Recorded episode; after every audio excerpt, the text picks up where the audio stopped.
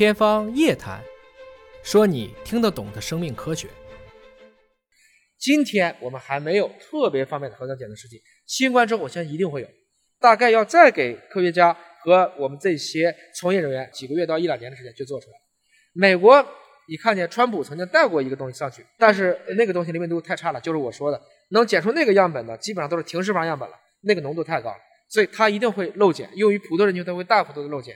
但是那个东西为什么在过去还是不错？它做流感，做流感的时候不要紧，流感的这种病毒载量基本上。有个一万左右都够用，它做到四千就 OK 了。新冠不行，新冠要到一百，我们还有混样嘛？你要更要保证你的这个灵敏度。所以从这个意义上讲，我相信需求才催生技术。我以前做出来，大家也不买啊。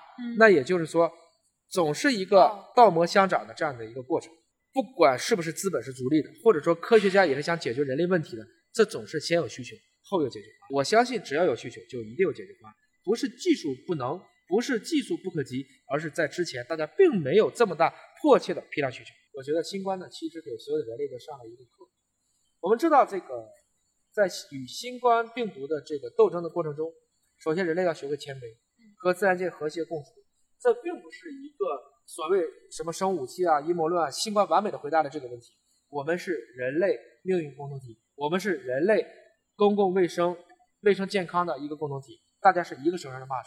不存在哪一个国家好的问题，只有地球好了，一个国家才能好。所以从这个意义上讲，我们和新冠病毒的一次搏斗，是人类的智慧集体在对抗新冠病毒。包括今天中国的核酸检能力这么强，用的技术是一九八三年美国的科学家了。